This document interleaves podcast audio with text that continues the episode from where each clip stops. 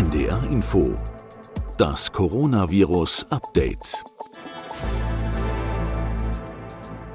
Rund 350.000 Tests auf das Coronavirus pro Woche können zurzeit in Deutschland gemacht werden, rein kapazitätsmäßig.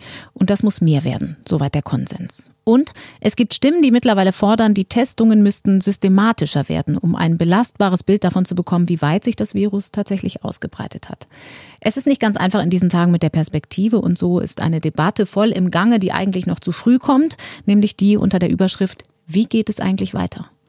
Heute ist Montag, der 6. April. Wir starten in eine neue Woche mit einer für alle schwierigen Situation. Mein Name ist Corinna Hennig. Ich sage herzlich willkommen zur 28. Folge unseres Updates.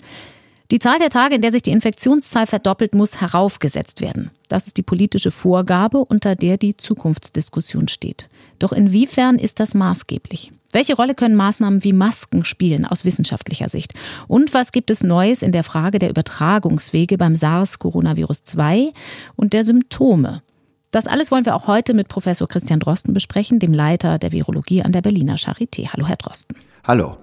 Herr Drosten, Angela Merkel hat lange davon gesprochen, dass die Zeit, in der sich die Infektionszahlen in Deutschland verdoppeln, auf zehn Tage verlängern muss, bevor man überhaupt weiter nachdenkt, wie es weitergeht. Zuletzt hat sie sich dann auf zwölf bis 14 Tage heraufkorrigiert. Bei ungefähr zwölf sind wir jetzt schon. Nun gibt es ja durchaus noch mehr Parameter, um das Infektionsgeschehen auszumessen. Wie wichtig ist so eine Maßzahl überhaupt aus wissenschaftlicher Sicht? Also ich kann Ihnen jetzt nicht ganz genau sagen, ob das jetzt 10 oder 12 oder 14 Tage sein müssen beim derzeitigen Geschehen, denn ich bin da selber gar nicht so in der Modellierung drin. Das mhm. machen natürlich andere.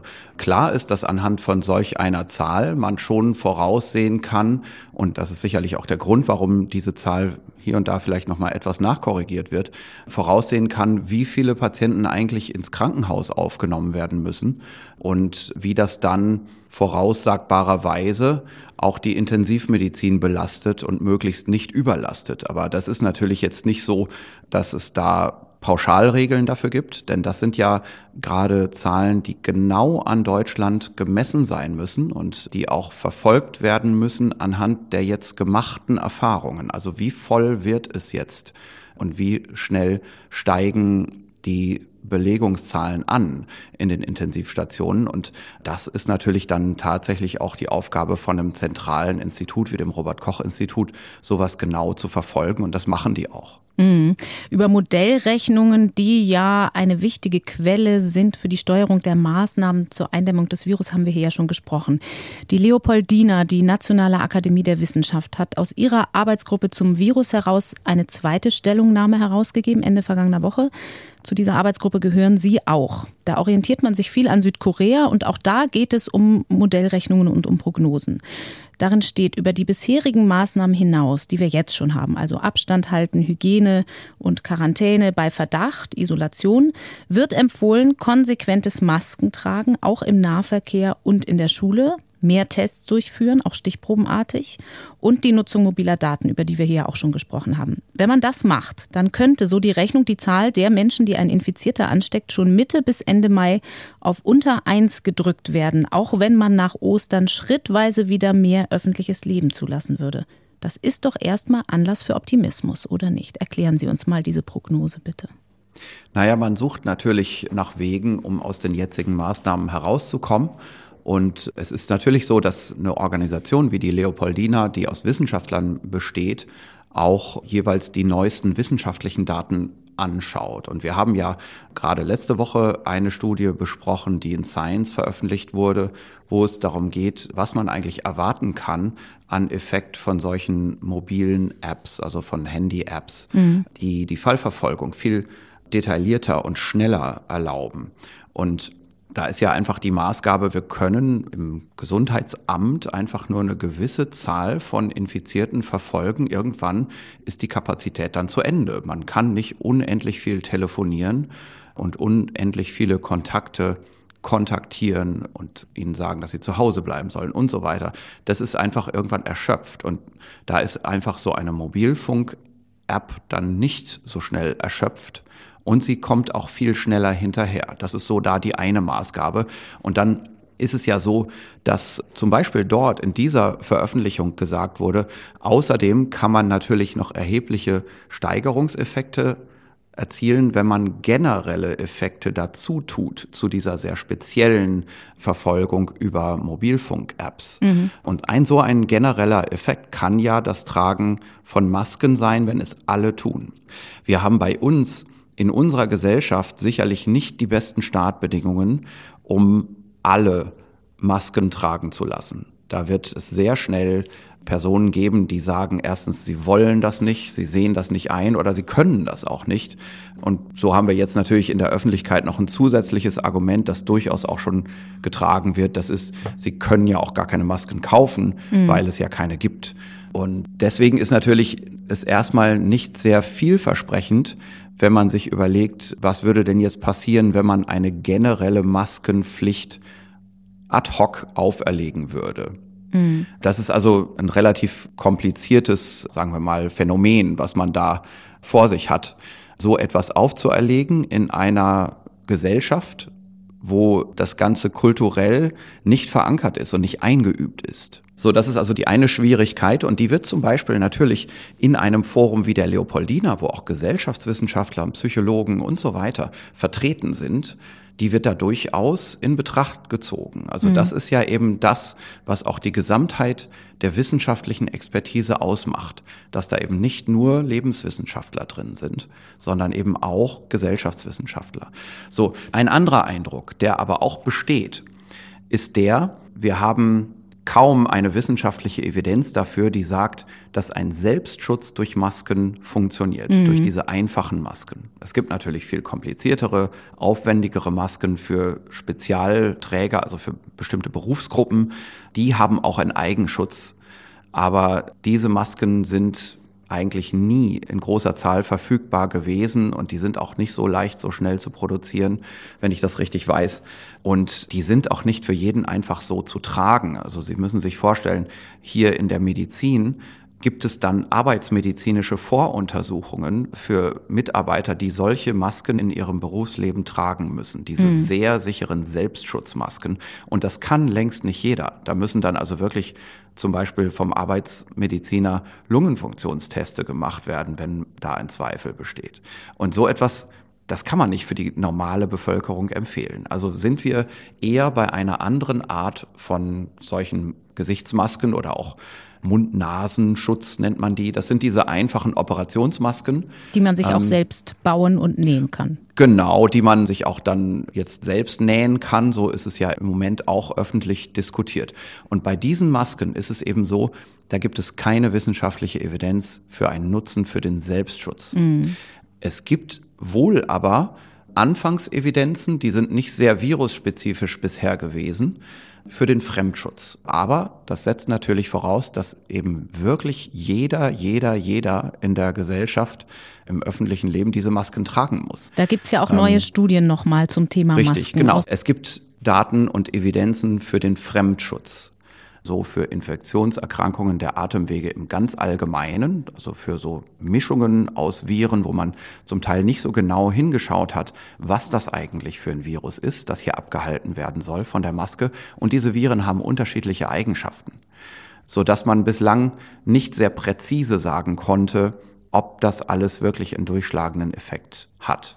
Es gibt aber jetzt gerade zwei interessante neue Arbeiten, die wirklich in den allerletzten Tagen erschienen sind. Eine Arbeit am Freitag erschienen in Nature Medicine, mhm. die andere immer noch im Preprint-Stadium, die ist also noch nicht formal entschieden, die halte ich aber auch für beachtenswert. Die können wir besprechen und zwar ist es so, dass in Nature Medicine eine Studie erschienen ist, wo man ganz kontrolliert nachgeschaut hat, was denn eine infizierte Person von sich gibt in der ausgeatmeten Luft und auch wenn dabei noch ein bisschen gehustet wird. Das ist eine sehr mühsame Studie, denn die Patienten, die findet man nicht so schnell in der richtigen Krankheitsphase, im richtigen Alter. Also das war hier fokussiert auf Erwachsene. Und das kommt bezeichnenderweise auch aus Hongkong, diese Studie, wo man eben viel Erfahrung gemacht hat mit SARS und sehr sensitiviert ist gegen diese Problematik, auch als Wissenschaftler. Und da hat eben jetzt eine relativ große Gruppe von Wissenschaftlern diese Untersuchung gemacht. Und mhm. die haben Patienten, so wie sie reinkamen, untersucht und haben sie gefragt, möchten sie sich an so einer Studie beteiligen? Und die Studie sah dann so aus, der Patient hat entweder einen solchen einfachen Mund-Nasenschutz aufgesetzt bekommen oder eben nicht. Dadurch sind zwei Gruppen entstanden, die einen mit Maske und die andere Gruppe ohne Maske. Und dann hat man auch noch genau geschaut, was haben die für Viren.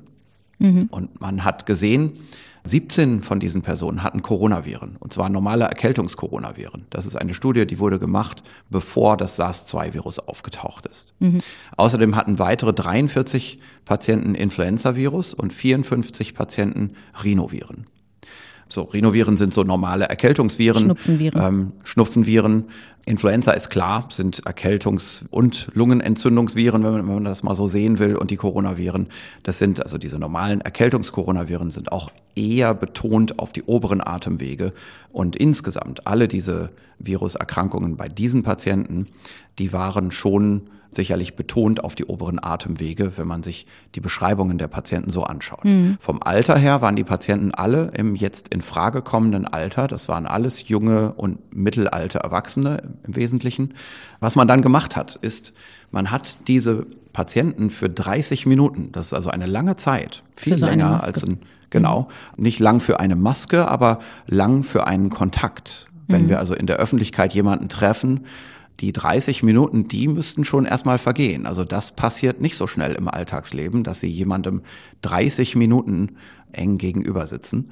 Und was dann gemacht wurde, ist, man hat diese Person einfach im Prinzip dahingesetzt und um den Kopf herum so eine Art Absaugvorrichtung aufgebaut, kann man sich vorstellen, wie einfach einen riesengroßen Trichter, der mit langsamer Ansauggeschwindigkeit alles das einsammelt, was diese Personen jetzt beim Atmen und manchmal auch beim Husten, so im Durchschnitt kann man entnehmen, haben die so einmal in einer Minute gehustet, was die von sich geben in dieser halben Stunde. Und alles, was die da von sich geben, das wird gesammelt in einer Apparatur und aufbewahrt, konserviert, sodass man es dann im Labor testen kann, ob da Virus drin ist. Also auch ganz ähm, feine Tröpfchen, die beim Atmen, beim bloßen Atmen abgegeben werden. Richtig, auch feine Tröpfchen. Also es ist eben so, es gibt da so eine Grenze. Das ist eine technisch künstlich gesetzte Grenze. Da sind einige Autoren auch anders als andere. Die geben etwas geringfügig andere Zahlen an. Aber was man eben sagen kann, so eine Grenze zwischen Tröpfchen und Aerosol, das sind so fünf Mikrometer Tröpfchendurchmesser. Und diese Maschine sammelt separat abgegebene Tröpfchen von größer 5 Mikrometer und abgegebene Tröpfchen kleiner 5 Mikrometer. Mhm. Das wird also getrennt in dieser Maschine. Und jetzt ist es so, nur von der Vorstellung her, diese großen Tröpfchen, über 5 Mikrometer, und die können viel größer sein noch, also die können auch 100 Mikrometer sein, also ein Zehntel Millimeter, so dass man die wirklich schon sieht mit bloßem Auge. Diese Tröpfchen sind eben die Tröpfchen, von denen wir sprechen bei einer Tröpfcheninfektion. Also das, was man so abgibt, was zum Beispiel Teil einer feuchten Aussprache ist, aber auch beim Husten oder Niesen rauskommt und was so in einem Radius von anderthalb bis zwei Metern dann auch gleich zu Boden fällt. Mhm. Und wir sind uns ziemlich sicher eigentlich in dieser Erkältungsforschung, sagen wir mal, dass der allergrößte Teil von diesen abgegebenen Viren bei diesen Erkrankungen der oberen Atemwege, also die Erkrankungen, die vor allem im Rachen und in der Nase ablaufen, dass das vor allem diese größeren Tröpfchen sind. Mhm. Und die fallen eben zu Boden. Und vieles an unseren Vorkehrungen und Infektionsschutzüberlegungen basiert auf dieser Erkenntnis. Und dann gibt es etwas Zusätzliches. Das sind eben die Aerosole, deren Partikelgröße unter fünf Mikrometer ist. Und da muss man jetzt für die Experten sagen, das ist natürlich kein scharf abgegrenzter Bereich. Und ein so richtig in der Luft schwebendes, länger in der Luft bleibendes Aerosol, da sind die eigentlichen Tröpfchen sogar noch viel kleiner. Die sind unter einem Mikrometer groß. Und das ist aber jetzt eine Überlegung, die fast ein bisschen müßig ist. Also man kann das nicht so einfach in zwei Schubladen unterteilen, aus einem ganz einfachen Grund. Wenn ich so ein Tröpfchen von mir gebe und das schwebt vor mir in der Luft, mhm. dann fängt das an zu trocknen und dann wird es ja kleiner. Und je kleiner es wird, desto eher hat es eine Chance, dass es in der Luft stehen bleibt und mhm. zwar für geraume Zeit. Mhm. Aber gleichzeitig spielt dagegen jetzt wieder ein anderer Effekt, nämlich wenn dieses Tröpfchen kleiner und kleiner wird, ist es für das Virus irgendwann auch zu klein und das Virus trocknet dann und wird nicht mehr infektiös sein. Also ein Effekt in beide Richtungen sozusagen, ja. für das Virus und gegen das Virus. Genau. Und wir wissen nicht, wie das hier bei diesem Virus jetzt ganz speziell ist. Also es gibt eine Studie zum Beispiel im New England Journal, die ist vor ungefähr drei Wochen schon erschienen, die sagt, im Aerosol ist dieses SARS-2-Virus ungefähr drei Stunden lang noch infektiös. Dazu muss man aber dann auch wieder sagen, diese Autoren, die das publiziert haben, die haben da ein künstliches Virus-Aerosol hergestellt mit einer ganz hohen infektiösen Viruskonzentration. Und da kann sich niemand sicher sein, ob das wirklich dem entspricht, was ein infizierter Patient wirklich von sich gibt. Also Laborsituation immer noch mal anders als in der Wirklichkeit. Genau, das ist da eine Laborsituation und in dieser Studie, über die wir jetzt heute sprechen, haben wir eine andere Laborsituation. Wir haben eben diese künstliche Trennung von größer und kleiner, fünf Mikrometer. Mhm. Aber so ist es nun mal. Wir haben immerhin Daten. Das ist besser als einfach nur zu raten und zu spekulieren. So, und jetzt die Ergebnisse dieser Studie, die sagen jetzt was sehr Eindeutiges. Und zwar bei den Coronaviren ist das so, da waren elf Patienten, die waren Corona infiziert und die hatten eine Maske auf. Und bei keinem dieser elf Patienten konnte aus dem Gerät später so ein Virus noch nachgewiesen werden. Mhm. Weder über 5 Mikrometer Tröpfchengröße noch unter 5 Mikrometer. Auch nach 30 Minuten nicht mehr. Summiert über die gesamten 30 Minuten. Mhm. Also man hat 30 Minuten alles eingesammelt und in ein Töpfchen getan, was man ansaugen konnte. Und in der anderen Gruppe, wo ebenfalls 30 Minuten gesammelt wurde, aber wo keine Maske getragen wurde, da waren es zehn Patienten. Und bei diesen zehn Patienten hat man in beiden Größendimensionen der Tröpfchen Virus gefunden. In einem Fall drei und im anderen Fall vier Patienten. Der Unterschied ist nicht relevant. Das ist ungefähr gleich viel, also so ein Drittel ungefähr hat, sagen wir mal so, nachweisbares Virus von sich gegeben in diesen Atemwegströpfchen, wenn sie keine Maske getragen haben, aber wohlgemerkt 30 Minuten Sammelzeit. Also das ist schon jetzt auch nicht eine ganz natürliche Situation. Aber Dennoch kann man jetzt sagen, das ist jetzt mal eine Studie, bei der man mal sagen kann, für Coronaviren, nicht für irgendwas, sondern für Coronaviren, die wirklich physikalisch so sind wie das SARS-2-Virus, ist das jetzt hier die Situation. Mhm. Und dann gibt es noch eine andere Studie, die aus kommt Singapur. aus Singapur. Mhm. Die ist im Preprint-Bereich jetzt erschienen in MedArchive. Die Studie ist kleiner, aber immerhin ist sie gemacht worden an solchen SARS-2-Patienten. Das macht es natürlich nochmal besonders interessant. Hier sind drei Patienten untersucht worden. Über eine ganze Zeit, über mehrere Tage wurde da die Raumluft analysiert. Und es ist interessant, einer dieser Patienten, der war schon am Symptomtag neun und der hatte auch direkt nachweisbar in den Atemwegen immer noch Virus, aber das war schon nicht mehr so viel Virus. Und bei dem hat man auch über Tage nichts nachgewiesen in der Raumluft. Mhm. Bei zwei Patienten hat man etwas nachgewiesen und das waren beides Patienten, die sehr viel Virus in den Atemwegen hatten. Einer hatte Symptome, der andere nicht. Und in beiden Fällen konnte man mit einem sehr ähnlichen Gerät sowohl Tröpfchen als auch Aerosol. Hier war die Cut-off-Grenze vier Mikrometer und nicht fünf. Also das macht jetzt auch keinen Unterschied. Aber in beiden Patienten konnte man aus der Raumluft eben sowohl diese kleinen als auch die großen Tröpfchen nachweisen. Das ist für mich ein interessanter und auch beachtenswerter Befund. Das so. heißt, man müsste auch mal auf die Hypothese gucken, die zum Beispiel die National Academy of Science in den USA kürzlich geäußert hat, dass das Virus eben auch über die normale Atemluft übertragen werden kann. Also beim normalen Ausatmen. Das war ja immer noch so ein Punkt, der so ein bisschen fraglich war.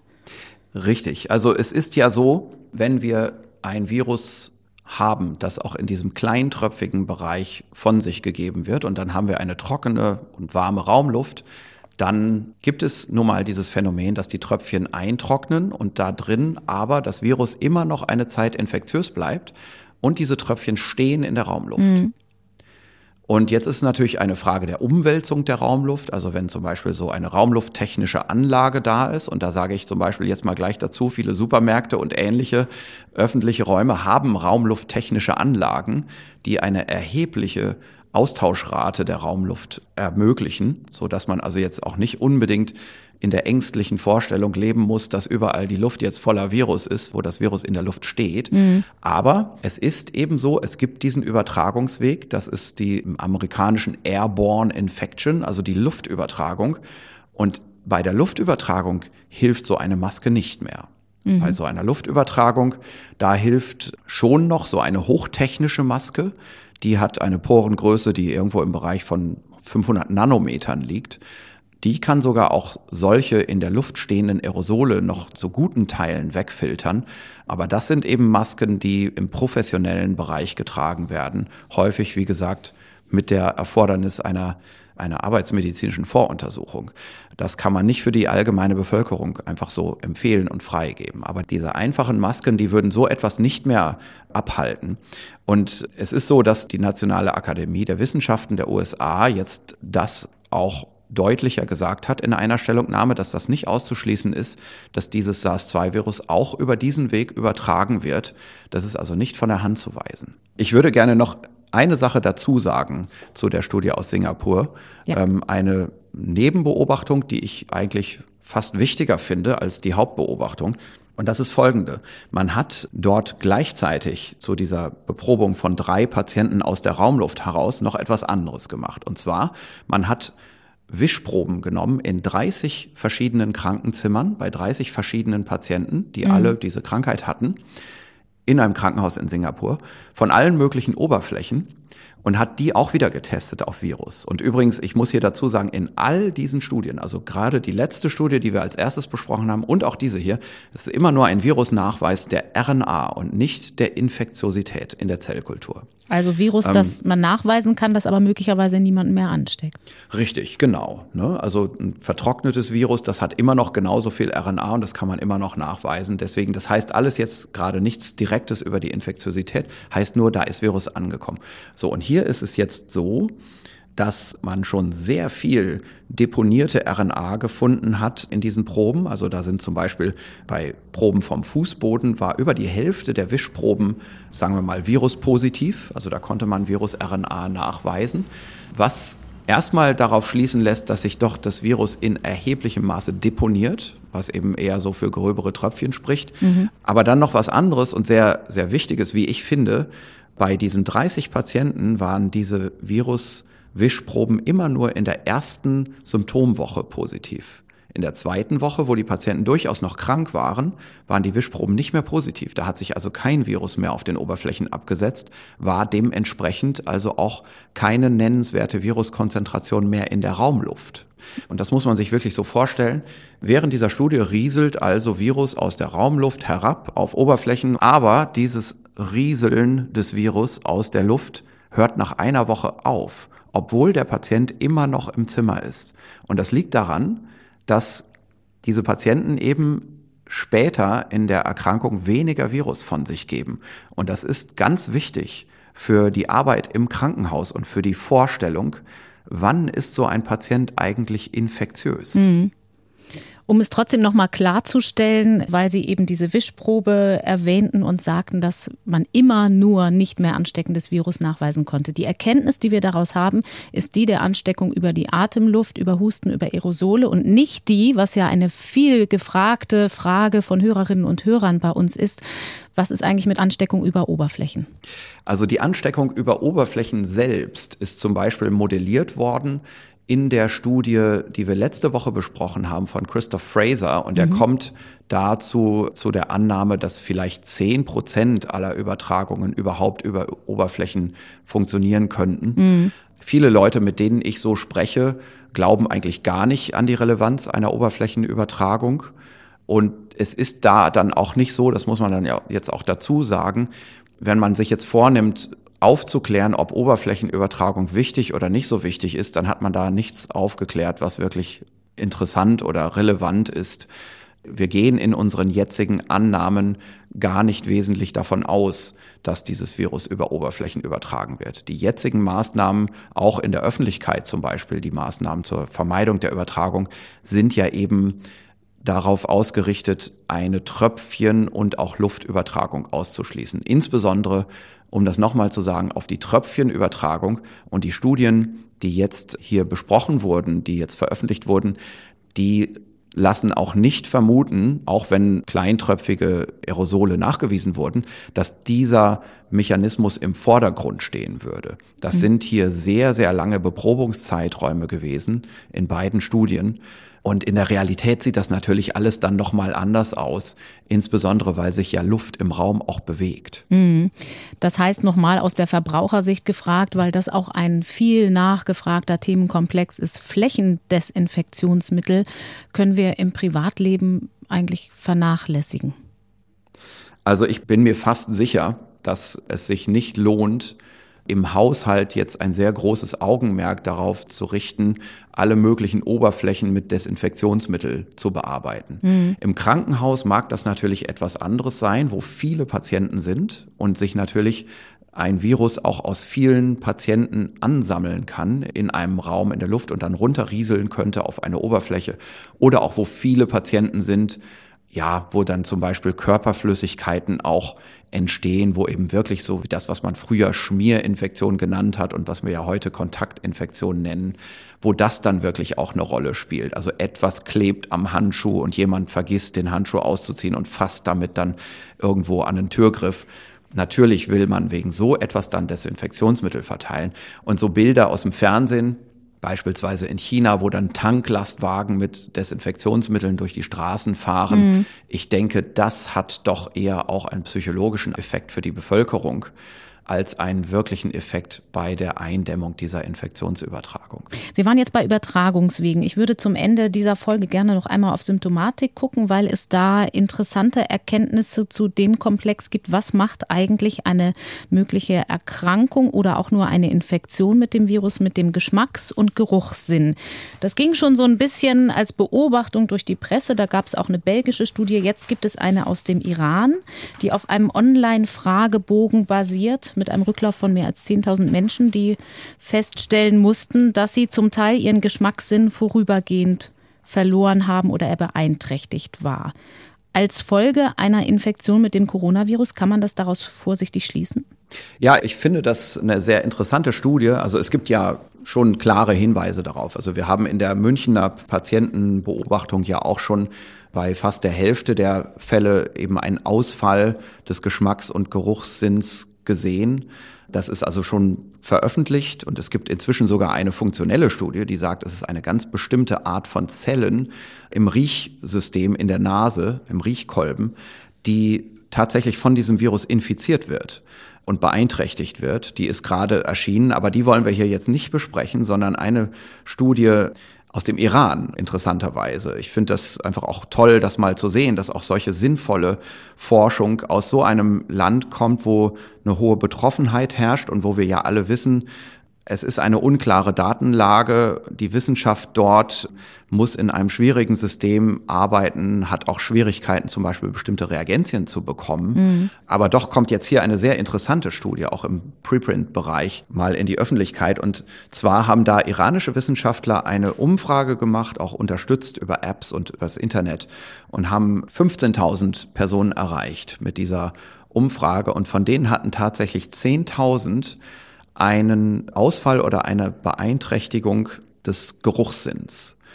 Und zwar 76 Prozent dieser 10.000 Patienten, also wirklich eine beeindruckend große Zahl, einen plötzlichen Ausfall. Mhm. Also das kann man ja schon unterscheiden, ob man sagt, auf einmal konnte ich nichts mehr riechen oder ob man sagt, naja, ich war halt erkältet. Mhm. Ja. So, und 75 Prozent, also eine ebenfalls ähnlich hohe Rate, hatten tatsächlich auch Influenza-ähnliche Symptome, ne? also wo jetzt nicht nur ein Schnupfen dazu gehört, sondern eben auch merkbares Fieber und so weiter. Das wurde also über Fragebogen abgeklärt. 83 Prozent hatten zusätzlich noch einen Geschmacksverlust, was mhm. auch beschrieben wurde, auch bei den Münchner Patienten, dass also auch ein Geschmacksverlust mit dabei ist. Die konnten nichts mehr schmecken und nichts mehr riechen. Und interessanterweise von diesen Patienten, die das hatten, hatten 12 Prozent der Angehörigen ebenfalls eine Respirationstrakterkrankung, was eben jetzt auch für die Beobachtung ja der Übertragbarkeit spricht. Sogar so in dem Maße, dass 7,8 Prozent von diesen Angehörigen ins Krankenhaus gekommen sind. Sie sind aber nicht getestet worden auf das Coronavirus.